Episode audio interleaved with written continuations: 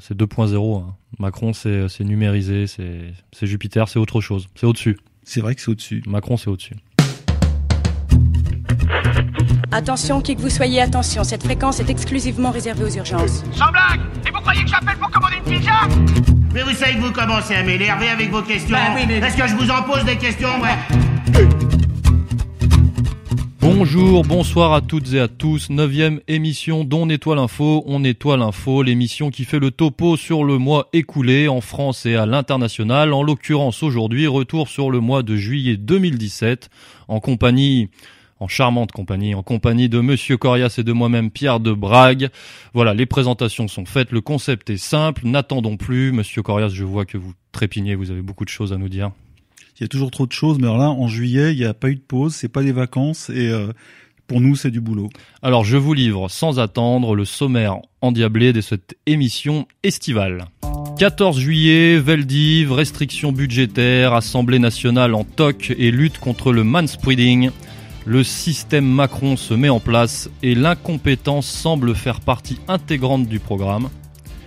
Le G20 ou le révélateur du véritable rapport de force international et la crise de l'esplanade des mosquées à Jérusalem est-elle une anomalie?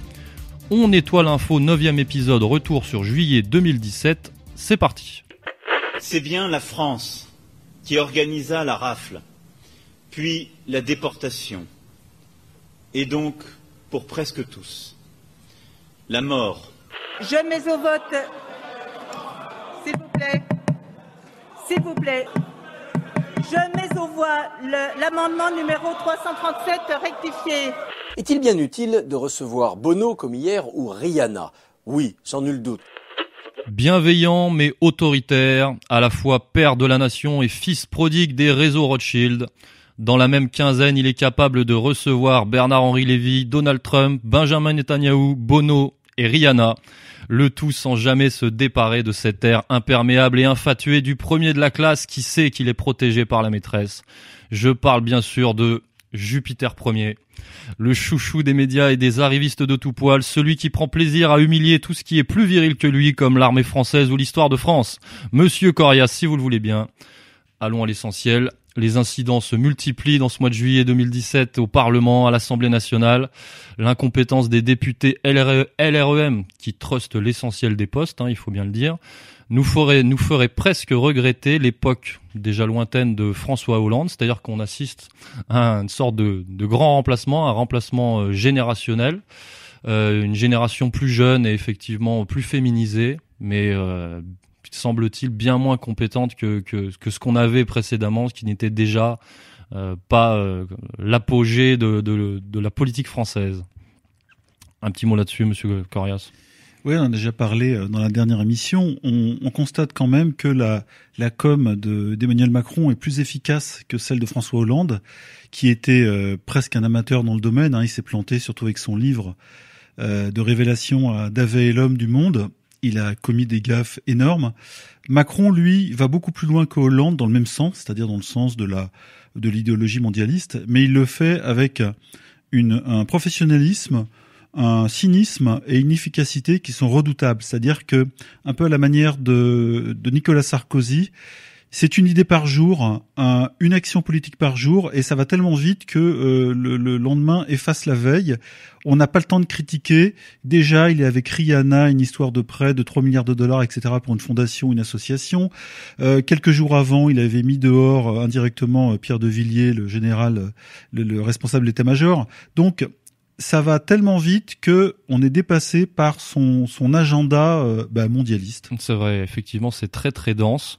Alors pour revenir sur ce sur cette Assemblée nationale, euh, ça ressemble de plus en plus à un agglomérat de bras cassés, euh, arrivistes, opportunistes qui ne sont là finalement que pour euh, que pour la paye et puis le prestige, mais qui ne sont même pas capables de, de comment dire de légiférer dans la dans la norme. Et, euh, et jusqu'où jusqu'où ça va durer est-ce que ça va tenir? Parce que euh, déjà au bout d'un mois c'est c'est déjà euh, oui oui mais comme comme la chambre n'a pas aujourd'hui l'importance qu'elle avait auparavant ou qu'elle a eu en France même sous la Ve République c'est pas très c'est pas très important. Alors évidemment ça ça nourrit la presse. La presse en fait ses gorges chaudes et ses choux gras Mais au final, il reste pas grand-chose. Ça fait rire les gens. On voit les députés même qui sont censés être très politisés et sérieux dans le sens politique de la France insoumise euh, faire des gesticulations, euh, amener euh, pour quelques denrées pour montrer ce que coûte la baisse des APL de 5 euros pour les étudiants, etc. Donc en fait, cette chambre devient une espèce de spectacle, un petit mhm. théâtre de la Ve République, mais qui n'a plus d'effet politique lourd. On dirait une cour de récré, en fait. Ouais, c'est ça. C'est un petit théâtre qui occupe les gens. Or, on a l'impression quand même que la vraie politique se passe ailleurs. Alors, j'utilisais euh, dans le, la petite introduction l'expression père de la nation, parce qu'effectivement, dans, dans, cette cour de récré, euh, les enfants turbulents de l'Assemblée nationale vont quand même voter tout ce que papa leur a demandé. Très récemment, euh, il y a eu cette euh, polémique sur l'éligibilité et on a vu que dans le même temps, euh, il y a eu une mascarade autour de la moralisation de la vie politique, c'est-à-dire que les députés sont revenus sur le texte originel de la moralisation de la vie politique. Ils ont reculé notamment sur l'obligation du casier vierge et dans le même temps cédant à la pression de, la LICRA notamment, on le sait, euh, ils ont voté l'inéligibilité euh, pour les personnes accusées de racisme, d'homophobie, euh, d'antisémitisme. Voilà, c'est la chambre chewing-gum, la chambre plastique euh, qui est euh, manipulée et, et moulée selon les vœux de, de, de, la vraie puissance politique. Alors c'est quand même un scandale parce que dans les conséquences, enfin en conséquence et dans les faits, je vais le dire clairement, un violeur peut être élu mais un raciste, en tout cas quelqu'un de stigmatisé comme tel, et on connaît euh, l'importance des organisations communautaires qui peuvent, euh, comment dire, jeter l'opprobre et qualifier quelqu'un de raciste très facilement. Euh, mais un raciste ne peut plus être élu, c'est ça. Un raciste ne peut pas, mais un violeur peut. Voilà, voilà les voilà les conséquences de cette de cette mascarade. Donc message, on envoie un message aux racistes. Vous savez ce qu'il vous reste à faire. Et euh, je suis très impressionné effectivement par cette cette com d'Emmanuel Macron. C'est vrai, vous vous en parlez parce que j'ai l'impression que tout se passe comme si Emmanuel Macron s'entourait d'une armée d'idiots utiles, euh, d'imbéciles, qui vont servir de, gilets pare-balles prêts à l'usage et qui vont être tous plus ou moins euh, évincés euh, au fil des, des, temps. Et je pense notamment à ces, à ces petits ministres ou petits secrétaires comme Marlène Schiappa, euh, même, euh, on, on, voit qu'il y a une affaire avec comment elle s'appelle, Madame Perico, je pense. Pénicaud. Muriel euh, même en, travail. en ce moment, on parle beaucoup de l'affaire des vaccins aussi, de la liberté vaccinale, et donc euh, avec Agnès Buzyn. Agnès Buzyn. Je vais juste revenir une toute petite seconde sur Chiappa. Chiappa, en, elle aussi, c'est une idée par jour, et elle arrive à organiser en réalité pour Macron des contre-feux sous politique, c'est-à-dire sur des sujets sociétaux ce qui laisse à Macron les sujets lourds euh, sur lesquels il a la main et elle attire les feux de l'actualité, puisque tous les jours, il y a les réseaux sociaux qui s'en prennent à Chiappa, Chiappa d'émission, etc. Or, tout est calculé de façon à ce qu'elle euh, organise des contre-feux pour Macron. Et euh, Sarkozy a fait la même chose avec Datif, Adela Mara, etc. Il a instrumentalisé les femmes de son gouvernement pour être tranquille euh, sur les sujets politiques euh, importants. Dans ce cadre et au sens large, j'ai l'impression que pratiquement tous les ministres vont servir de, de contre-feu et de ce que je disais, de, ils vont prendre les coups pour lui en fait pendant un certain temps, ce qui va lui permettre de gagner du temps, au moins pendant un an, deux ans. Et euh, pendant ce temps, effectivement, Jean-Luc Mélenchon se positionne en embuscade. Pour lui incarner via la France insoumise effectivement le la, la véritable opposition qui viendra peut-être euh, contrebalancer euh, le gouvernement par une cohabitation euh, une nomination en tant que premier ministre en période de crise. Il est, il est comme on dit en réserve de la République. Il attend son heure. Donc, voilà, qui, qui vont gérer ils vont gérer la colère des Français à ce moment-là. En tout cas le, comment dire la, la dévier. Et c'est vrai que dans ce cadre on a vu euh, très récemment. C'est euh, joueur de flûte, hein, Mélenchon. Bien sûr, on a vu euh, très récemment le, le, le porte-parole de Jean-Luc Mélenchon, donc euh, Corbière, refuser, voilà, refuser la main tendue de Philippot. parce que notamment, peut-être parce qu'il Corbière et Mélenchon se disent qu'ils ont mieux à jouer dans leur intérêt personnel, à savoir récupérer peut-être le gouvernement Matignon dans, dans quelques années, c'est possible. Alors peut-être pas Matignon, mais il est possible. Il est pas impossible d'un point de vue idéologique euh, de voir une alliance entre Macron et euh, Mélenchon. Déjà, Mélenchon a appelé directement et indirectement, il a fait les deux, il est assez malin pour faire les deux, à voter euh, Macron au second tour d'élection euh, présidentielle. Donc, c'est pas incompatible. Et pourtant, et pourtant, si on regarde bien les propositions euh, écrites, les 300 propositions, je crois, de la France insoumise, théoriquement, Macron c'est l'ennemi, même beaucoup plus que Marine Le Pen, par exemple. Alors bon bah voilà, moi j'ai l'impression que ce conglomérat de bras cassés et de et d'arrivistes vont être sacrifiés à terme. Voilà, c'est oui, les, les, petits les, les, petits macronais ou macroniens ou macronins c'est évident qu'ils vont servir de, de petits, de mini fusibles. Avant, il y avait des gros fusibles. Il y avait ce qu'on appelait le premier ministre et euh, qui était régulièrement sacrifié pendant, je dirais, euh, sur un quinquennat ou un septennat, il y avait deux premiers ministres qui étaient sacrifiés. Là aujourd'hui, on n'en est plus là. Euh, dernièrement, c'est, je crois, Sarkozy qui a gardé, longtemps Fillon. Euh, Hollande, il a quand même gardé, il a essayé de garder Hérault assez longtemps, mais on lui a imposé euh, Manuel Valls.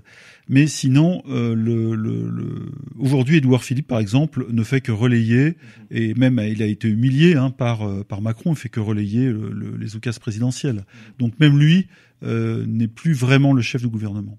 D'ailleurs, une petite information euh, qui s'est déroulée, qui s'est produite dans le mois de juillet. Euh, Édouard Philippe a annoncé, pour le coup c'était vraiment lui, a annoncé l'augmentation des impôts.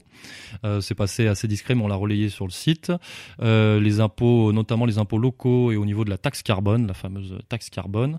Et ils ont repoussé, dans le même temps, ils repoussaient les baisses qui étaient prévues et annoncées. sur les, les impôts locaux. À l'époque de l'élection. Le prétexte était la découverte la découverte euh, du déficit public. Voilà, c'est pas quelque chose qui était sous le tapis et laissé par les amis socialistes. Édouard Philippe, de toute façon, va endosser euh, toutes les mauvaises annonces de Macron.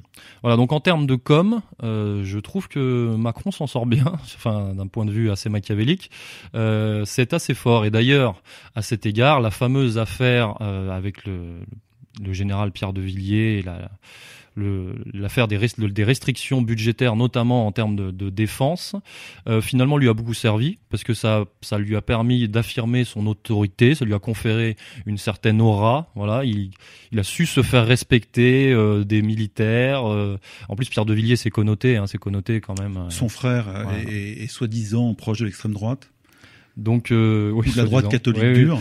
Donc c'est, il a su se faire respecter, euh, même des nationalistes, quoi. Voilà. Et de, c'est marrant parce que hum, le précédent euh, président, tout le monde a oublié, qui s'appelait François Hollande, lui, euh, il a été raconté qu'il était vraiment dans la main de Benoît Pugat, qui était le chef, je crois, d'état-major à l'époque, ou en tout cas le, le, responsable de la défense et, et, le premier conseiller à la défense du président de la République. Et on disait qu'il ne refusait rien à Benoît Pugat. Et là, soudain, on a un, un, président jeune qui arrive à tenir tête à un très haut gradé, un général 4 ou 5 étoiles, hein, Pierre de Villiers, euh, le SEMA, le chef d'état-major euh, des armées.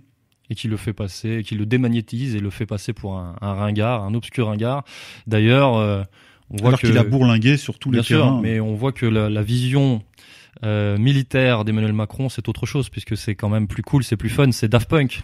C'est Top Gun aussi. c'est Top Gun, oui, on a vu des, des photos là assez significatives et euh, le jour du 14 juillet, effectivement, cette, euh, cette petite fin de fanfare euh, ou enfin cette fin de comment s'appelle? De défilé, de clôture de défilé euh, où la fanfare euh, interarmée a joué euh, effectivement Daft Punk groupe français. Donc il n'est pas question de, de, de critiquer Daft Punk mais il est question de savoir qu'est-ce qu'on met en avant et quand.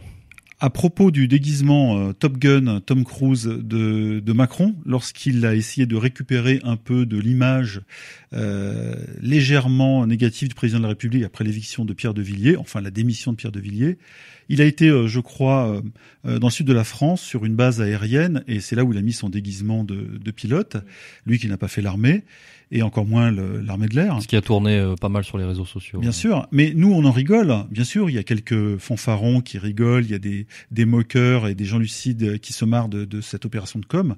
Mais dans l'ensemble, les gens ont adoré. Bien sûr. On voit même jusqu'aux États-Unis sur les réseaux sociaux des des comptes venir euh, ce, qui ont été créés à la gloire d'Emmanuel Macron, qui serait un président hyper cool, à l'inverse de Trump, qui lui serait une espèce de vieux barbon austère, voilà, austère, patriote, euh, nationaliste, pénible, euh, homophobe, euh, voire antisémite. Bah, c'est toute la communication, tout le génie de la communication Macron, c'est effectivement il, ringardise et il, rend austère tous ceux qui le critiquent parce que lui il met en avant des choses qui sont vraiment dans le vent et effectivement, comment critiquer, comment critiquer Daft, Punk, l'utilisation de Daft Punk sans passer pour un vieux con ringard de droite et nationaliste. Et pourtant, ça n'a pas plu à Donald Trump qui a fait la grimace quand il a entendu euh, cette fanfare très officielle et militaire entamer les notes d'un tube de Daft Punk.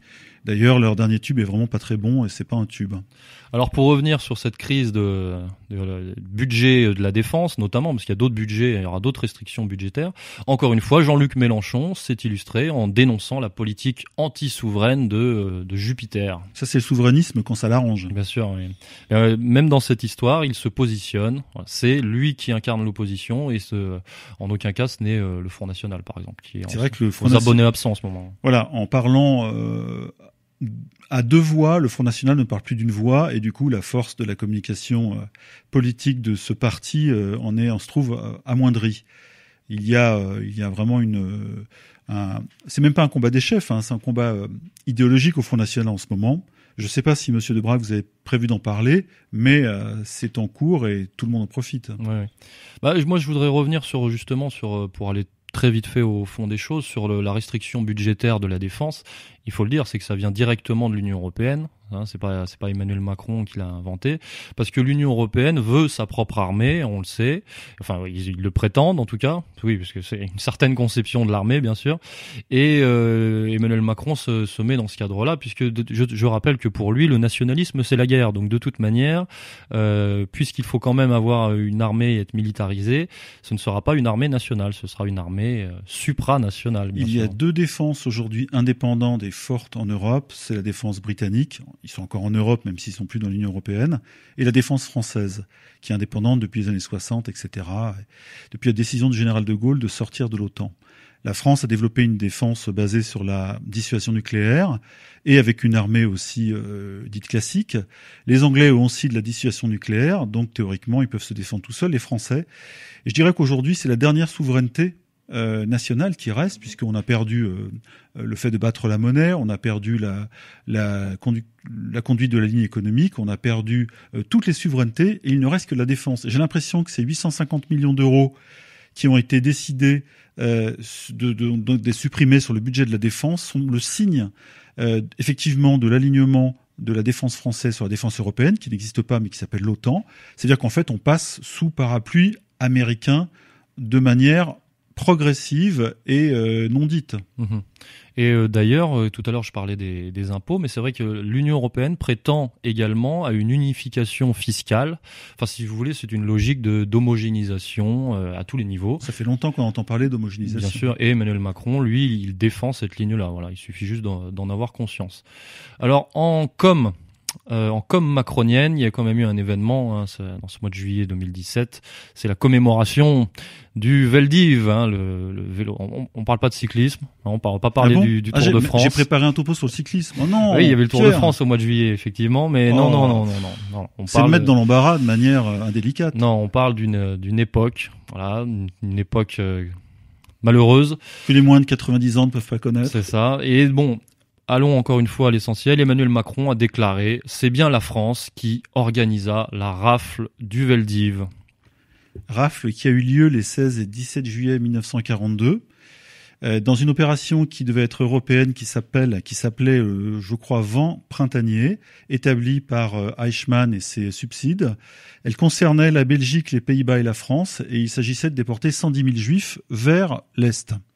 Et ça n'a pas pu se faire le même jour. Euh, d'ailleurs, ce qui est assez étonnant, c'était que l'opération était prévue pour le 14 juillet en France. Mais les autorités allemandes ont craint le sentiment nationaliste français, qui était quand même vivace à l'époque, hein, on peut dire ce qu'on veut. Et donc l'opération a été reportée au 16 juillet, sinon ça devait avoir lieu le 14. Hein. Donc imagine au milieu des, balles, des feux d'artifice et des pétards, la déportation, c'était un peu compliqué.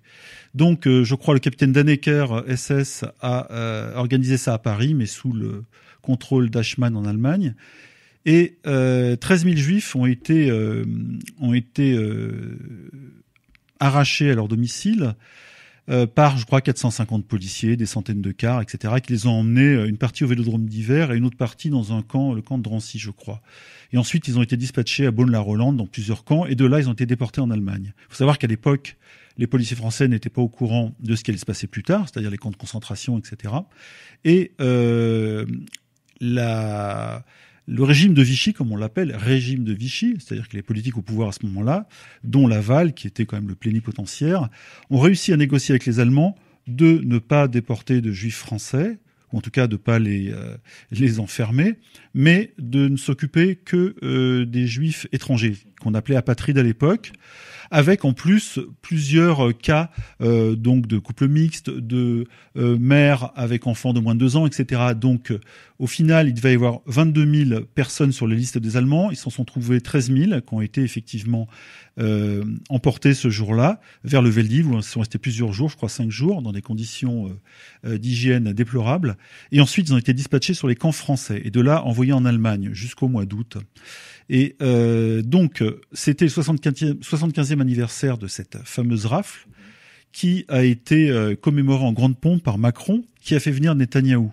Et là, premier problème, puisque Netanyahou, selon plusieurs associations, même une association juive très indépendante, qui est très opposée au CRIF ou à la LICRA, s'est dite euh, choquée par cette invitation de celui qui ne représente pas du tout la liberté, au contraire la colonisation, le sionisme et la guerre. Et cette personne n'était pas du tout qualifiée pour représenter euh, je dirais, les victimes juives d'il euh, euh, de la dernière guerre mondiale. À ce moment-là, Macron a fait un discours où il est entré dans la, la pleine suite du discours de Chirac, d'il y a une vingtaine d'années euh, ou d'une quinzaine, non, d'une vingtaine d'années, euh, pardon, c'était dans les années 90, sur le Veldiv, où il euh, attribuait à Vichy et donc à la France la responsabilité de la déportation. Macron était encore un cran plus loin dans dans cette, je dirais, entreprise de défrancialisation ou de nazification de, de la France, en disant que la France avait entière pleine responsabilité, etc., et que surtout, elle était responsable des morts. Or, il n'est pas certain que euh, les policiers et les hommes politiques responsables, ou en tout cas co-responsables de cette rafle sous l'ordre des Allemands, étaient au courant de ce qui se passait après dans les camps de concentration.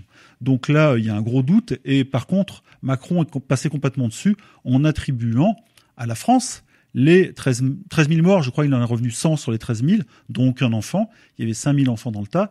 Et donc là, il y a quelque chose, il y a un abus de langage et les historiens auraient dû réagir en hurlant. On n'a rien entendu.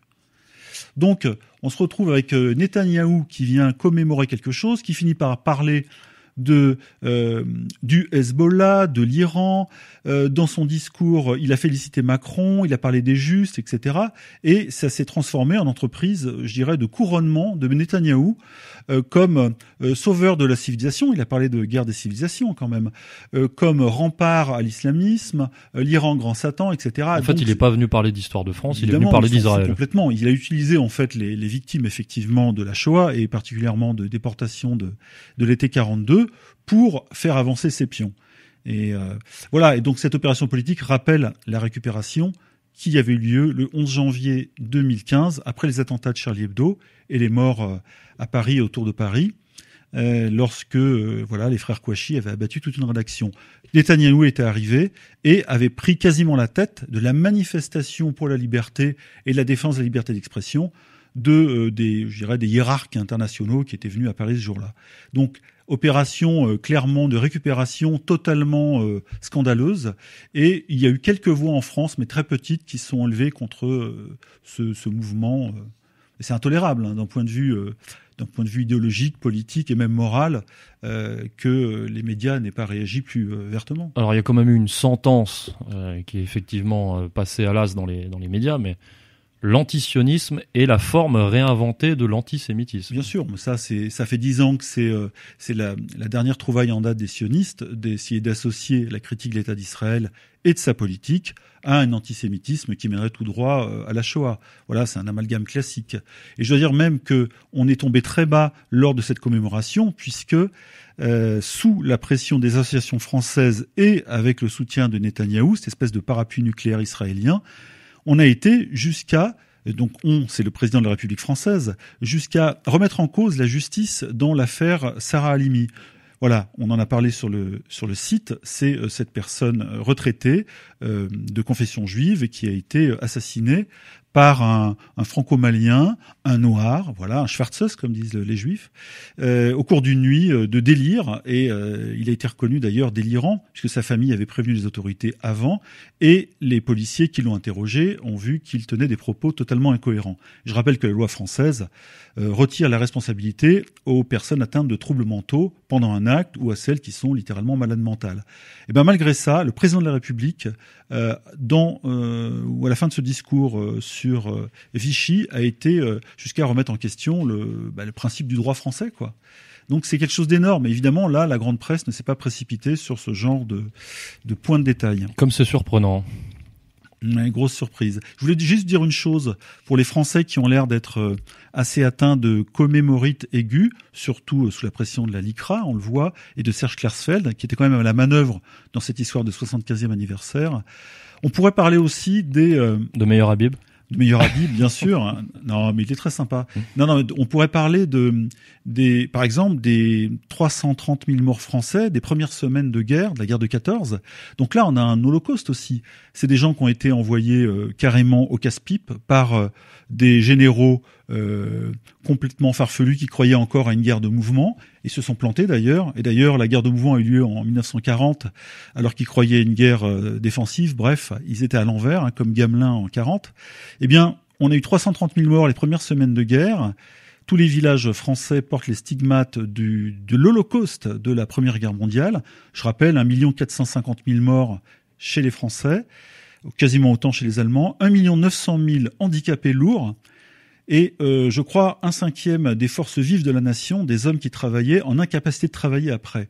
On peut appeler ça aussi un holocauste. Ça a été, euh, ça a été dix fois ou vingt fois ou trente fois le Veldiv, mais personne en France ne pense à commémorer ou en tout cas euh, rendre hommage à ces morts qui sont morts sous, aussi euh, sous la responsabilité de, de leaders politico-militaires qui n'étaient pas forcément qualifiés. En tout cas, ils sont morts, je dirais, pour l'oligarchie et les et les les bénéfices des grandes sociétés d'armement de l'époque. Il n'y a pas de lobby pro-français, c'est ça le problème? Ah bon euh, ER n'en est pas un? À part ER. Donc pour boucler la boucle, effectivement, la France a organisé le Veldiv. La France, à cette période-là, c'était Vichy, donc c'était le nationalisme. Le nationalisme, c'est la guerre, donc il faut couper les budgets, notamment euh, de la défense et du ministère de l'Intérieur aussi, hein, puisque ça, ça, a été annoncé. Euh, D'ailleurs, euh, avec une complicité, complaisance des syndicats policiers qui euh, s'indignent. Oh là là, quelle incompréhension, quelle surprise, ça fait des mois et des années que ça dure. Enfin bref. Et tout ça parce que c'est la même logique, c'est la même vision du monde, c'est le, démantèlement des forces constitutives de l'État-nation. Des piliers de la souveraineté nationale. Et de la, souveraineté française. Voilà. Voilà. Et le résultat, c'est vraiment qu'on va devoir faire appel aux Américains, comme les Polonais qui ont peur des Russes, comme euh, tous ces pays, comme l'Allemagne, euh, pour être euh, protégés, soi-disant, d'une invasion russe, etc. C'est le, le, grand macrotage américain qui se profile avec la politique de défense de Macron, qui est en train de détricoter toute l'indépendance qui avait été construite par le général de Gaulle et qui avait fait de la France le leader des pays non alignés dans les années 60. Le mhm. prestige de la France vient de là. Autre chose sur le Veldiv, Monsieur Corias? Ou sur la communication d'Emmanuel Macron de Jupiter 1er ben non, là aussi, on voit que tout va dans le même sens. Hein. Si on prend euh, toutes ces opérations de Rihanna au Veldiv, en passant par Pierre de Villiers et, euh, et autres Bono, tout va dans le même sens. Euh, américanisation, euh, socialo-sionisation de la politique française, euh, gauche sociétale toute en avant. Euh, la France n'existe plus. Euh, on remarquera d'ailleurs quelqu'un avait de manière assez subtile remarqué que dans les discours de Macron, il était plus souvent question de République que de France. Le mot France ou la République française, le mot française disparaît, il reste la République. C'est pas la République française en marche, c'est la République en marche. Ouais. Et d'ailleurs, c'est marrant parce que Manuel Valls avait déjà inauguré cette espèce de changement syntaxique profond euh, qui permettait de mettre la République tout en haut et euh, sous l'égide de la défense de la République pouvait se caser beaucoup de choses. Et dans les discours d'ailleurs de, de, Manuel Valls, euh, on avait fait un article sur le site, je crois que c'était en 2014, où si on remplaçait par exemple République par lobby, ça prenait un sens très clair, très cohérent et très drôle. Je ne vois pas de ça quoi fonctionnait. vous parlez. Non, je ne vois pas du tout de quoi vous parlez. Pourquoi vous tremblez, Pierre? Alors j'aimerais parler de la rencontre euh, Trump-Macron, mais on va plutôt l'évoquer dans la deuxième thématique du jour, car la résonance de cette rencontre euh, ne s'interprète, euh, je pense, qu'à l'aune du, du, G20. Donc on va bientôt parler du G20, mais c'est vrai que pour finir sur la communication d'Emmanuel Macron, on se pose la question jusqu'où ça va aller, parce que là, ça, ça commence très très fort quand même. Hein. La fin d'année s'annonce euh, encore une fois très très chargée. Mais en tout cas, il va plus vite que ses problèmes, que les problèmes qu'il génère. C'est une espèce de train qui balance plein de trucs par la fenêtre, mais qui avance. Du coup, on n'a plus le temps tellement de saisir, et il faut vraiment analyser au jour le jour tout ce qui se passe pour ne pas être largué par la vitesse euh, du TGV Macron. Ah oui, mais c'est euh, 2.0. Hein. Macron, c'est numérisé, c'est Jupiter, c'est autre chose. C'est au-dessus. C'est vrai que c'est au-dessus. Macron, c'est au-dessus. Bienvenue en enfer, un mot d'ordre qui en dit long sur les intentions des quelques 12 000 militants altermondialistes réunis ce jeudi à Hambourg à la veille du début du G20 dans la ville allemande. Alors le G20, le G20 qu'est-ce que c'est d'abord? Alors le G20 c'est une réunion de chefs d'État et de chefs de banque centrale créée en 1999. Euh, bon bah si vous voulez c'est une réunion d'ordre géoéconomique on va dire. Euh, je précise, c'est important de le préciser Monsieur Corias Israël ne fait pas partie du G20 et vous allez voir que ça a son importance. Alors le G20, c'est vrai qu'on voit pas beaucoup Israël dans les grandes instances comme ça ou grandes réunions occidentales internationales, alors qu'ils sont ils sont quand même capables de, de, mettre leur nez dans leur euh, dans les euh, compétitions européennes de football par exemple. Oui, par exemple. Ouais. Étonnant ça. En tout cas, le G20 donc de 2017 qui se tenait à Hambourg, qui a été euh, notamment euh, troublé par de, de, de, grandes manifestations anticapitalistes et on va dire antifascistes d'extrême gauche, altermondialistes. Euh, des black blocs, etc., etc., de grande ampleur quand même. Hein. Il me semble qu'il y a eu de, grands heurts avec les forces de l'ordre. D'ailleurs, on pourrait leur faire remarquer que ces manifestations euh, sont légitimes euh, si on pousse pas trop l'analyse politique, mais quand même assez peu pragmatiques. Hein. Ils pourraient aller manifester, je sais pas moi, devant le Bilderberg ou, ou d'autres sièges notamment. Mais l'extrême gauche allemande a toujours été très très puissante et donc il y a quand même on peut pas toujours l'accuser d'être euh, manipulé, comme les, antifas français, hein, qui sont eux à la solde indirecte du grand capital. Alors ce G20 a quand même catalysé, ça a fait le tour des médias, la rencontre Trump-Poutine historique, la première véritable officielle rencontre entre Vladimir Poutine et Donald Trump. Et euh, effectivement, ça a fait beaucoup jaser. Euh, L'analyse que je fais de ce G20, c'est que la ligne de fracture euh, du rapport de force international est véritablement euh, avérée. Elle, elle, a sauté au grand jour.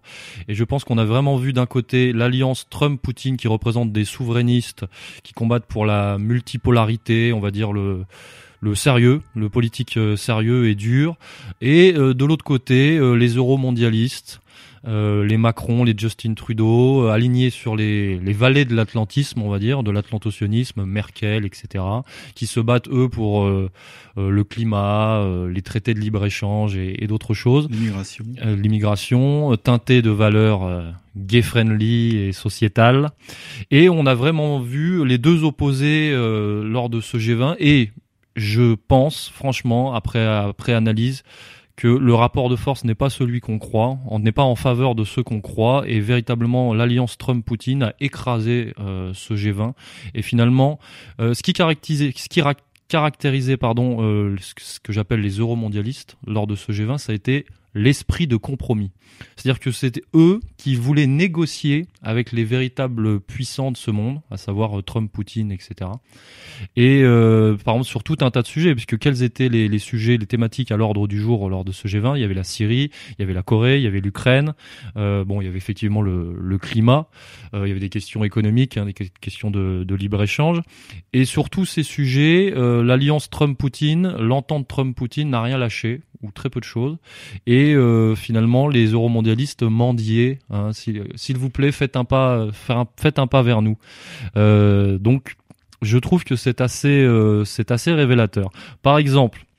Donc, enfin, ce qu'il en ressort, c'est que pour moi, il y a une position de force de la Russie, de la Chine, des États-Unis sous Donald Trump, et une incapacité flagrante, une stérilité de ce qu'on appelle l'Union européenne et et leur propension à la gouvernance, à la gouvernance globale. Voilà. Moi, je pense que la gouvernance globale n'a pas gagné, n'est pas en train de gagner et c'est avéré lors de ce G20. Alors peut-être que c'est trop trop optimiste, Monsieur Corrales, je ne sais pas ce que vous en pensez. C'est assez optimiste, mais en tout cas le, le la gouvernance européenne, elle, euh, a été euh, euh, pas handicapée, mais mais préparée par les Américains dès le départ. Et c'est pas étonnant si aujourd'hui elle est politiquement inapte. Et euh, alors, il y a quand même un, un paradoxe avec Merkel. C'est quand même un pays qui euh, dépend euh, militairement des États-Unis et commercialement aussi et en même temps euh, qui s'oppose à Trump, mais parce que Trump n'est pas non plus l'État profond euh, américain. Donc euh, il y a des jeux assez, assez subtils. C'est dur parce qu'il y a deux États-Unis en ce moment voilà. et personne ne sait, à part les initiés, ne sait comment se positionner par rapport à ça. Donc c'est c'est assez compliqué et c'est assez jouissif aussi à, à analyser. Oui, alors les médias alignés sur l'atlantocionisme qu'on connaît, New York euh, Times et Washington Post, etc., et leur relais dans le monde euh, européen, ont ont, etc., ont euh, tenté effectivement de détruire cette entente, euh, cette euh, cette réconciliation Russie-États-Unis et multiplient les attaques. Bon, on sait très bien que Donald Trump subit une pression médiatique journalière, hein, de quotidien, incomparable, je pense, avec les anciens présidents. C'est surpuissant et ça se calme pas. Moi, je vois tous les jours sur Twitter des attaques euh, effectivement de, du bloc Wall Street, médias euh, et lobby américain contre, euh, toujours sur le même axe, l'entente. alors avant c'était Trump, et maintenant c'est passé à son gendre euh, Jared Kushner, qui aurait rencontré euh, des Russes en sous-main, etc. Pour lui, et, et, donc ce lien est travaillé à fond et il y a encore, euh, euh, c'était euh, la troisième semaine de juillet, on parlait toujours d'impeachment à propos hein. de ça. et puis le mot redisparaît, c'est un serpent de mer. Mmh. mais c'est constant. Hein. C'est vraiment la, pression est constante. Et donc le créneau en ce moment, c'est la fameuse ingérence, l'implication, l'interférence des Russes dans l'élection américaine. Donc ça fait quand même plus de six mois. Il y a toujours pas de preuves. Hein, on n'a aucune preuve tangible, mais euh, ça continue, ça continue, ça continue. Les, les, Russes nous espionnent. Et puis une couche a été remise avec le documentaire réalisé euh, pendant deux ans par Oliver Stone sur Poutine, avec ses entretiens qui, euh, lui, s'est fait littéralement massacrer par la presse américaine et puis par les télés. Je crois qu'il est passé sur CBS, où il a été traité comme un, un, un anti-américain euh, primaire, juste parce qu'il a tendu le micro à Poutine et qu'il lui a pas craché au visage, ce qu'il aurait presque dû faire. Et donc, euh, il s'est retrouvé à devoir se justifier.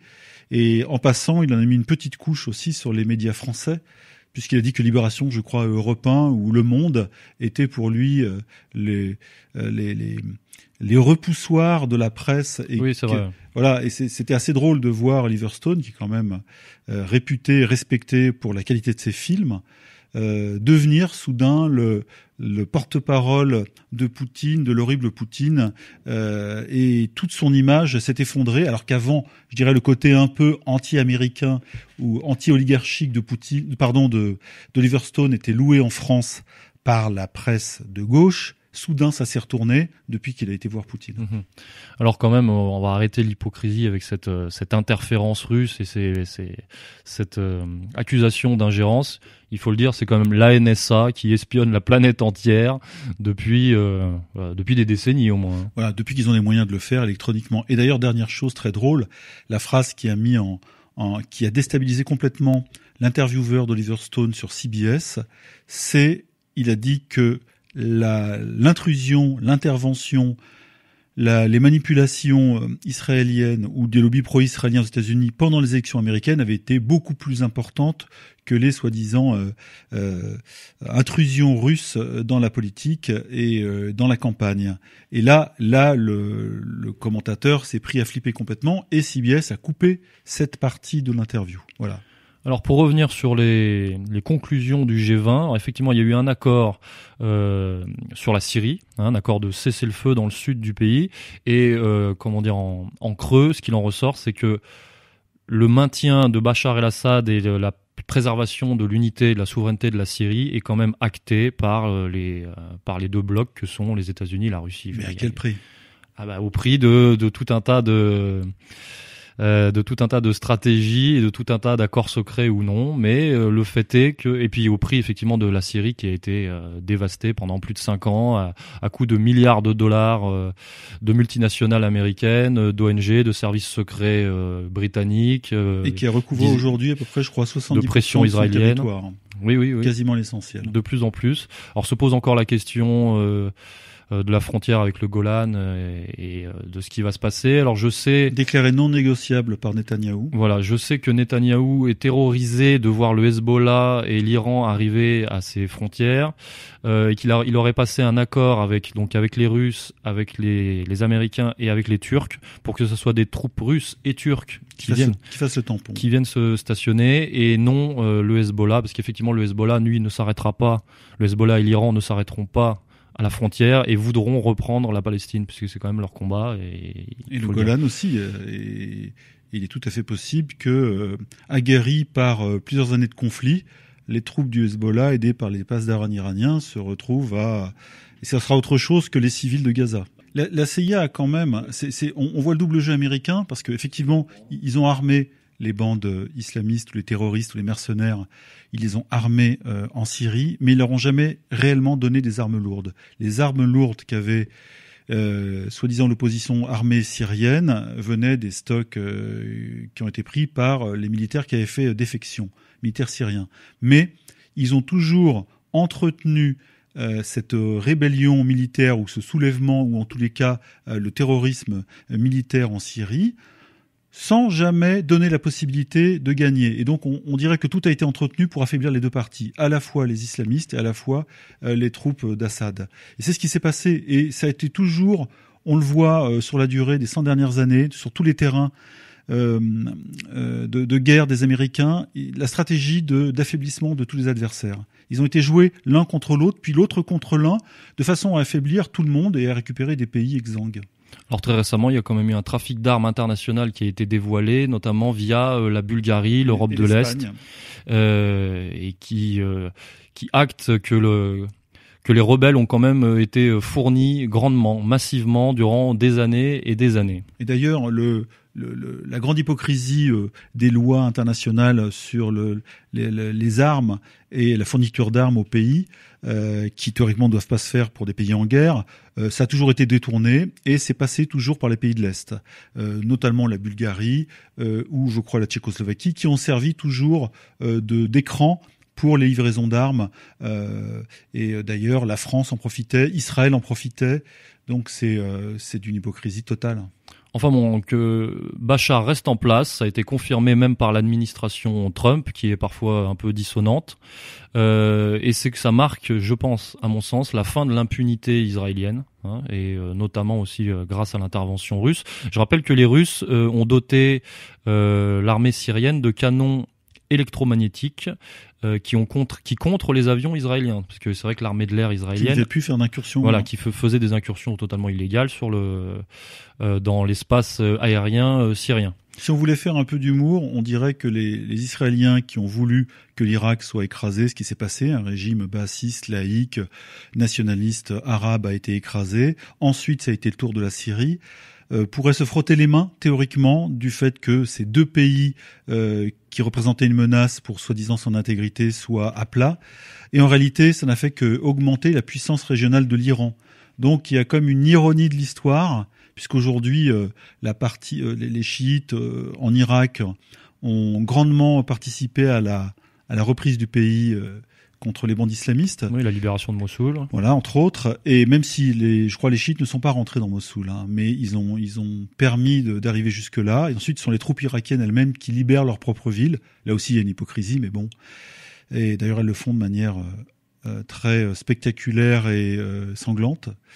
En tous les cas, Israël qui a voulu détruire l'Irak, mais ça dans le grand plan, comme on dit toujours le même, hein, de 1982, oui, le plan euh, se retrouve avec des menaces euh, pulvérisées, mais en réalité, ça a fait surgir une troisième menace qui est l'Iran et qui ne se cache pas effectivement de son euh, pro-palestinisme. Et donc, conformément à la nouvelle politique de Washington, donc la politique de Trump, euh, sa stratégie antiterroriste intégrale qui privilégie l'éradication réelle de Daesh, euh, et ben dans les faits, effectivement, ça Bachar restera en place et euh, il y a un accord tacite avec la Russie qui, si vous voulez, Trump laisse Poutine gérer finalement cette, région avec avec l'Iran, avec la Turquie. C'est ce qu'Obama avait fait aussi euh, d'une certaine façon. D'ailleurs, ça lui a été reproché, mais en même temps, il a été acclamé pour ça en douce par les non-interventionnistes, c'est-à-dire laisser les Russes faire le sale boulot. En réalité, Daesh a été euh, lâché et puis sacrifié par Trump parce que Daesh n'avait pas réussi son coup peut-être il y a aussi euh, ce cynisme-là qui est possible de la part des Américains, parce que Trump n'est pas un perdreau de l'année. Mais en tous les cas, on voit que le, le euh, Obama, comme Trump, laisse les Russes faire le boulot. Et ils l'ont fait effectivement depuis septembre, si je ne m'abuse, leur intervention date de septembre 2014-2015. Et dans le discours, l'Iran, dans le discours, l'Iran, la Syrie, le Hezbollah continuent à être diabolisés, c'est vrai. Il y a une rhétorique assez agressive de la part de l'administration Trump, mais dans les faits, euh, ils sont presque partenaires en fait. Hein. Il y a quand même euh, une alliance et je pense que ça va, c'est en train de repousser euh, cette espèce de consortium de de multinationales et de services secrets, comme je disais tout à l'heure, britanniques, israéliens, etc., etc. Alors pour revenir au G20, euh, au point de vue économique, le G, dans les conclusions du G20, le G20 a condamné le protectionnisme, mais euh, a admis sous la pression euh, de Trump notamment que les États avaient le droit de se défendre commercialement en cas de pratiques illégitimes. Alors vous voyez, c'est pareil, il y a un débat, encore une fois, un combat sémantique là-dessus. Et en creux, c'est une reconnaissance euh, bah, c'est une reconnaissance d'une forme de protectionnisme en fait, euh, protection tarifaire, euh, hors affiliation de grands groupes, enfin de, de, de, grandes organisations comme l'OMC, etc. Euh, donc le G20 a plié un petit peu là-dessus. Hein. Ce que je disais tout à l'heure, c'est que le l'euromondialisme libéral et de vision de libre-échange international est en train de plier quand même par rapport aux souverainistes, protectionnistes. Euh, d'ailleurs, je rappelle qu'au mois de juillet, il y a eu un, accord de traité de libre-échange entre l'Union européenne et le Japon. Peut-être une réponse, euh, enfin, si vous voulez, les, les, euromondialistes tentent peut-être de contourner le protectionnisme mis en place par Donald Trump euh, aux États-Unis.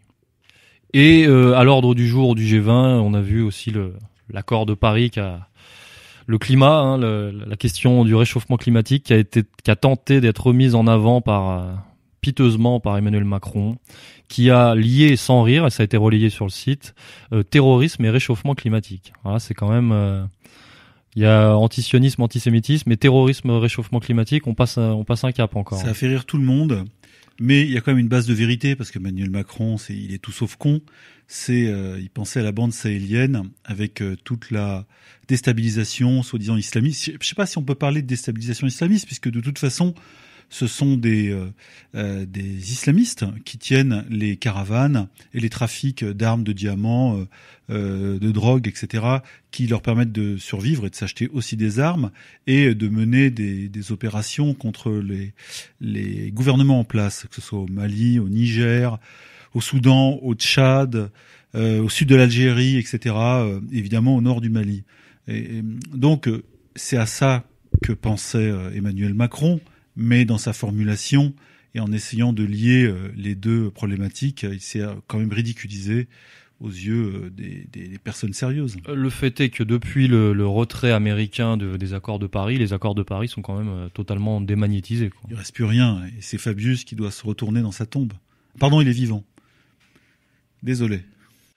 Et euh, bah encore une fois, je pense que c'est une victoire euh, de, des, souverainistes contre euh, ceux qui utilisent le prétexte écologiste, écologique pardon, et les, mondialistes, etc.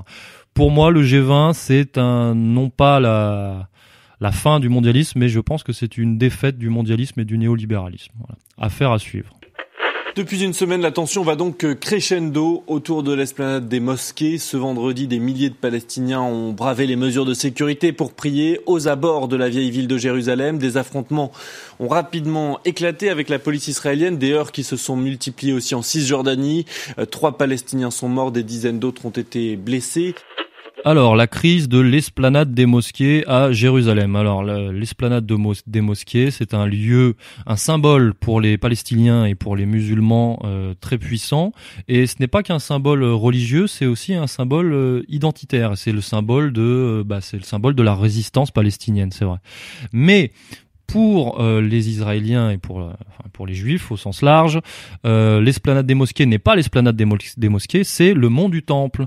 Et c'est là que on dépasse le cadre politique strict, c'est-à-dire qu'il y a une dimension religieuse et eschatologique hein, dans ce dans cette crise. Es eschatologique, pas et scatologique. Je tenais à faire le, le, distinguo. Une dimension eschatologique en un seul mot euh, dans cette crise, car le mont du Temple, c'est euh, l'endroit où doit être reconstruit le temple de Salomon, et c'est là tout le tabou aussi sur cette question de lier euh, sionisme et, euh, et euh, projet vétérotestamentaire. Légitimité archéologique et historique, puisque je rappelle que régulièrement, on voit ça d'ailleurs même dans Arrête, un canard de gauche, le, des découvertes archéologiques sur la profondeur de l'existence de l'État d'Israël sont faites et mises au jour régulièrement euh, bah, du côté de Jérusalem.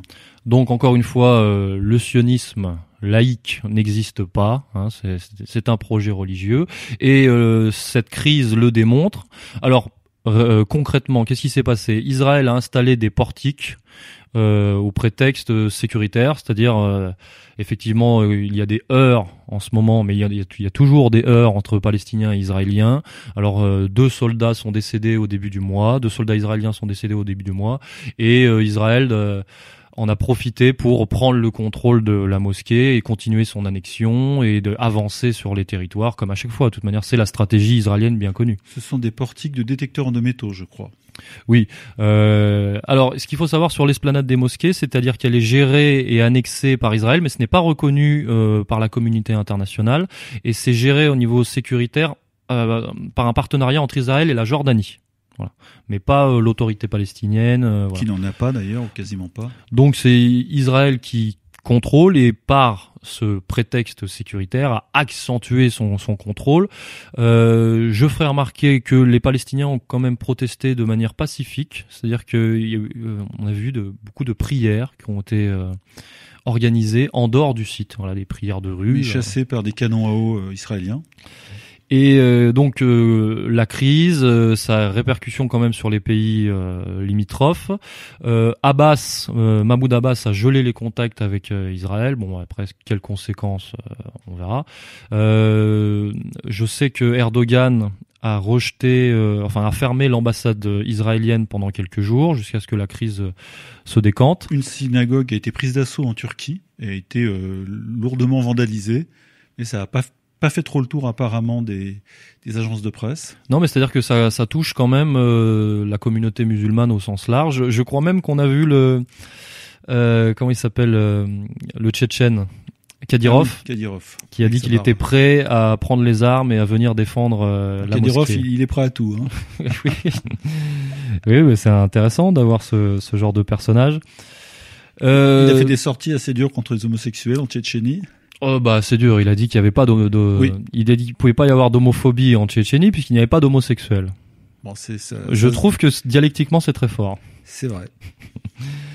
Et donc, bah, qu'est-ce qu'on peut dire là-dessus? Bah, c'est toujours la stratégie euh, d'Israël euh, de d'envenimer, d'envenimer et de d'expansion. Mais il y a une petite arrière-pensée politique intérieure. J'interviens là, Monsieur Debrague, je me permets, allez-y, allez-y. Euh, parce que euh, alors, il se dit que les élections législatives israéliennes, qui sont quand même importantes là-bas sur la, la, conduite des affaires de l'État, euh, qui théoriquement ont lieu dans l'agenda officiel, même s'il est jamais très officiel en Israël, hein, en 2019, sera avancé en 2018. Mm-hmm. Et c'est pour ça que beaucoup fourbissent leurs armes à droite et à gauche, et je préférerais même dire à droite et à droite, parce qu'il y a quasiment plus de gauche en Israël, à part euh, trois journaux et deux associations qui manquent d'argent. Le Likoud, c'est pas de gauche? Ah pardon. Ah, ah non, je... hélas, hélas. Non. Et du coup, il y a une. Euh, on peut remarquer, comme on avait fait une fois le, le parallèle entre l'agenda politique, c'est-à-dire électoral en France, et les, les attentats. Euh, il y a euh, un, un, parallèle à faire entre les opérations justement d'envenimement ou envenimage de des rapports entre Israéliens et Palestiniens par les autorités israéliennes, donc là comme l'affaire de l'esplanade des mosquées, et l'approche d'échéances électorales. Et là c'est le cas, et d'ailleurs euh, certains observateurs politiques euh, israéliens s'en cachent pas en disant que de toute façon, pour gagner en Israël, il faut durcir le ton contre les Palestiniens. Voilà, c'est un classique. Et là, c'est ce qui est en train de se passer. Et j'avais fait une petite recherche sur les tendances euh, en Israël aujourd'hui. Et on a quelque chose quand même d'assez drôle, si on veut, hein, c'est qu'il y a deux tendances d'extrême droite, en fait, qui se tirent la bourre et qui font la surenchère, même par rapport à Netanyahou. C'est-à-dire que derrière lui, il y a euh, Naftali Bennett, je crois, c'est le chef de file euh, des nationalistes religieux, et Avigdor Lieberman, qui est un ministre des Affaires, euh, qui est un ministre de la Défense aujourd'hui. Aux Affaires étrangères, ils l'ont viré parce que il était interdit quasiment dans tous les pays du monde, et pour cause. Et donc, ces deux tendances d'extrême droite de plus en plus dures, se, se, se font la compétition. Donc ça veut dire que même Netanyahou, lui, est presque parfois dépassé par les propositions complètement dingues de ces deux euh, ailes droites.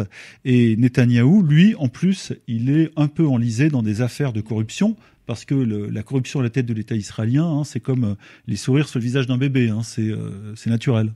Ok, donc cette, pour vous, cette crise pourrait s'intégrer dans un agenda, donc? Absolument.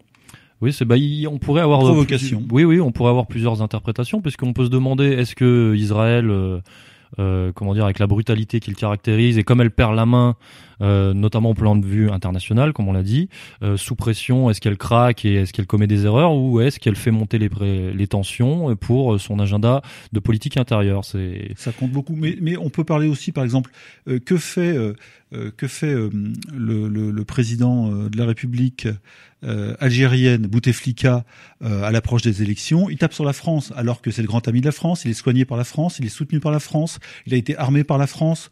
Donc voilà, les Algériens sont au courant de ce genre de système euh, à la fois euh, intérieur et extérieur, avec deux discours un discours pour euh, satisfaire sa base et puis l'autre discours évidemment plus hypocrite qui qui s'adresse au maître. Alors quelles pourraient être les suites de cette crise? Est-ce que ça peut dégénérer en, en troisième intifada? Euh, c'est vrai que la, la, la, situation dans la bande de Gaza est quand même euh, très difficile. Et là, c'est parti en très très difficile. Quand même, hein. Il y a des poignardages, il y a des tirs, il y a des gens abattus, euh, il y a des bavures. Voilà, donc euh, les choses vont s'envenimer et euh, les, les partis extrêmes israéliens ont intérêt à ce que euh, la tension augmente encore. Et est-ce que ça pourrait aller jusqu'à une intervention internationale de l'ONU Ça, j'ai rien donné. Sous de Macron qui voudrait défendre les droits de l'homme? Bah, Macron, Macron qu'on n'a pas entendu hein, sur cette crise. Quand, hein, quand il a, quand il a rencontré, avant d'avoir vu Netanyahou, quand il a rencontré Abbas, il a parlé toujours de cette espèce de fumisterie de, des deux États et surtout du fait que la colonisation devait, devait s'arrêter. Donc, il a un petit discours en direction des Palestiniens et des pro-palestiniens, mais ça ne tient pas la route devant euh, la journée euh, Veldiv avec euh, Netanyahou qui vient faire son marché. Alors si on fait un peu de prospective, euh, certains analystes pensent qu'il ça pourrait permettre une réunification, une coopération entre entre le Fatah et le Hamas. Voilà, une, sorte de réunification. ennemis. Euh, mais est-ce que ça serait forcément une bonne chose? Euh, Ce n'est pas sûr, car encore une fois, euh, Israël a peut-être déjà un coup d'avance. Il semblerait que cette réunification pourrait être mise sous l'égide d'un certain euh, Mohamed Dalan, euh, qui serait un agent israélien plus ou moins infiltré et euh, peut-être une stratégie sur deux temps, trois temps. Voilà. Donc je n'ai pas les informations précises, ce sont des pistes que je lance les, les, gens qui s'intéressent à, à, la, politique profonde euh, entre Israël et la Palestine euh, savent que la tendance de gauche euh, de résistance qui était le Fatah à l'occupation israélienne a été freinée, contrôlée et limitée par l'expansion du Hamas, c'est-à-dire la tendance mmh. islamiste. Et donc les Israéliens ont eu tout intérêt à développer, un peu comme les Américains avec l'Afghanistan contre les Russes, à développer une résistance non pas euh, politique de gauche, mais euh, islamiste, c'est-à-dire religieuse. Et après, ça a des conséquences parce que le Hamas a gagné militairement euh, devant le Fatah.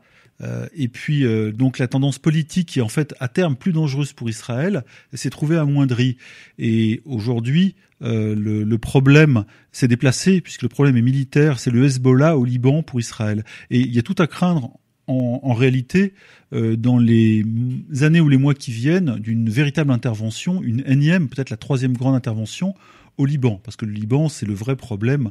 Euh, c'est là, c'est là où le Hezbollah euh, et l'armée soutenue par l'Iran, entre autres, mais qui a réussi à, solidifier la défense du Liban euh, pose problème aux Israéliens. Et eux voient se développer un Hezbollah euh, totalement inattendu euh, à leur porte. Et Israël, conformément à ses habitudes et à ses pratiques, essaye de jouer, c'est vrai, sur tous les tableaux, de placer ses pions un peu partout.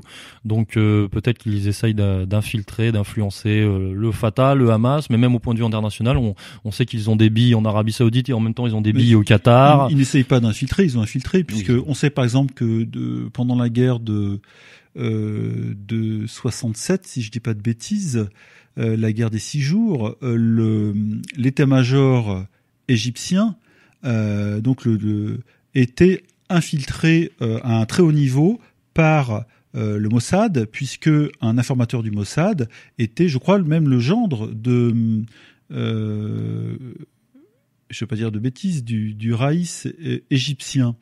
Et euh, c'est Sadat, c'était Sadat. Et donc le, son gendre à qui lui faisait part de ses, euh, euh de son intention d'attaquer Israël en 67, allait tout balancer à l'État israélien. Il les a appelés la veille de, l'attaque. Voilà, donc il est certain que même dans le, même chez Arafat, à un très haut niveau de la hiérarchie militaire du mouvement d'Arafat, il y avait des taupes israéliennes. Ils ont réussi, mais par des opérations, donc comme on dit, de lumint, c'est-à-dire euh, de manipulation de l'humain, avec de l'argent, avec euh, des soins euh, à des gens des familles, avec de la du chantage, des chantages sexuels et autres, à obtenir des informations de qualité. Donc c'est une grande spécialité israélienne de, de jouer sur plusieurs tableaux et de tirer parti des oppositions. Avant même les attentats sous faux drapeau, parce qu'on leur attribue beaucoup d'attentats sous faux drapeau, mais euh, la réalité c'est qu'ils obtiennent beaucoup d'informations euh, très importantes, et Dieu sait si c'est important l'information euh, par des personnes placées chez leurs opposants. Financer les, les deux parties d'un conflit, c'est pas ce que faisait Rothschild déjà? Oui, euh, non, je ne sais pas. Je non, je n'ai rien dit. Coupe, coupez, coupez. Un ouvrage qui vient de sortir chez Contre-Culture, les Rothschild. Eh bien, on va se quitter là-dessus, colonel. Au revoir. Chers auditeurs, on nettoie l'info, neuvième épisode, retour sur le mois de juillet 2017, c'est terminé, on se retrouve le mois prochain à la rentrée pour la rétrospective du mois d'août qui sera certainement très chargée. On se quitte en musique avec Stéphane Blais.